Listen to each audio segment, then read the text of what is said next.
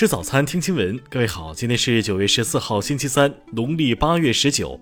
新阳在上海问候您，早安。首先来关注头条消息。九月十号中秋节，杭州萧山的一位消费者小刘通过顺丰的同城寄送，要把价值约八千元的二十克黄金寄到住在拱墅区的一位客户住处，并进行了保价。但在快递员取件一个多小时之后，便打电话告诉小刘黄金丢了。九月十一号，顺丰客服提出了赔偿方案，愿意赔付两千元。小刘发布到网上后，引发了网友关注。十三号，顺丰公司回应称，当日已按照八千元的保价金额全额先行赔付到账。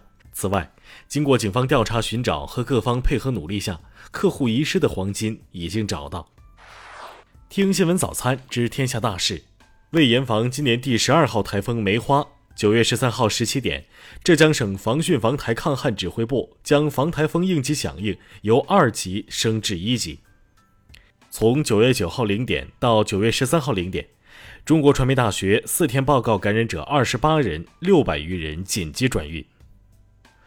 十三号，湖南省长沙县在外省返程人员中发现两例新冠病毒无症状感染者。十三号，陕西省政府公布了批复，同意评定蒋正权为烈士。今年八月，蒋正权因参与抢救水库落水群众不幸牺牲，年仅四十四岁。中国外交部发言人毛宁十三号称，中方已经通过多个渠道要求美方对恶意网络攻击作出解释，但是没有得到美方回应。五号，四川省甘孜州泸定县发生六点八级地震，一农民肖华平求助称，其妻子和家里的七十六只羊都消失在了地震中。江西水利厅消息，受旱情影响。截至十二号，全省因旱累计影响供水人口超二十三万人，其中饮水困难人口超一点七万人。九号，人社部会同中央网信办、交通运输部、市场监管总局、全国总工会就维护新就业形态劳动者劳动保障权益，对美团、饿了么、滴滴等十一家头部平台企业联合开展行政指导。下面来关注国际方面。当地时间九月十三号，俄罗斯总统普京签署命令，任命莫尔古洛夫为俄罗斯驻华大使。当地时间十二号，澳大利亚一男子遭袋鼠袭击后身受重伤去世，袋鼠被警方击毙。这是一九三六年以来澳大利亚首次发生袋鼠杀人事件。当地时间十二号，杰夫·贝索斯旗下蓝色起源公司的一枚火箭在升空后不久遇故障。火箭底部喷出大片火焰，落地瞬间尘土飞扬。英国女王伊丽莎白二世的灵柩十三号下午将从苏格兰首府爱丁堡启程，空运至伦敦诺霍特皇家空军基地。日前有多家外媒报道提到，外国领导人在英国参加已故女王葬礼时，不得乘坐自己的专车。必须乘坐英国方面指定的大巴车，但对美国总统拜登等人开了后门。当地时间十三号，日本防卫大臣邦田敬一在记者会上宣布，他将于十三号当天至十六号访问美国华盛顿。俄罗斯总统普京十二号在一场关于经济问题的会议上说，在俄罗斯政府采用一系列措施后，俄经济未出现大幅下滑。美国能源部九月十二号发布的数据显示，美国战略石油储备上周减少超过八百万桶，为一九八四年十月以来最低水平。下面来关注社会民生。近日，某线上拍卖平台上线了中国六最多、最顺利的号码，联通手机靓号幺五六六六六六六六六六，起拍价一千三百六十六万元，保证金六十八点八万元。近日。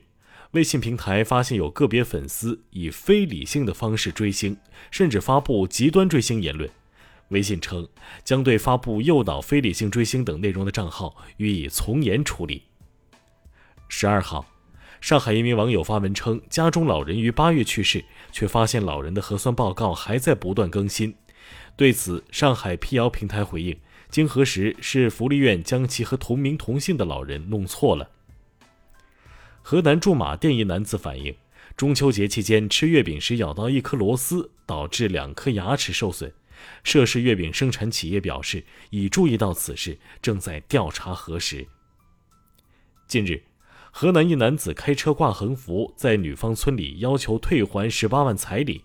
目前，法院执行局法官已叫停这种冲动做法，并已和女方沟通，敦促其履行法院判决，返还男方彩礼十二万元。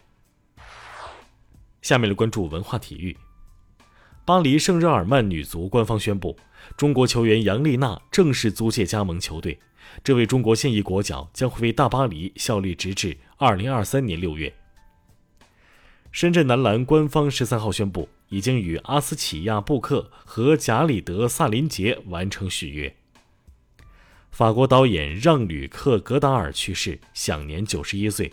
从影至今，他已完成各类影视作品一百多部，以《精疲力竭》《狂人皮尔洛》《轻蔑》等作品载誉全球。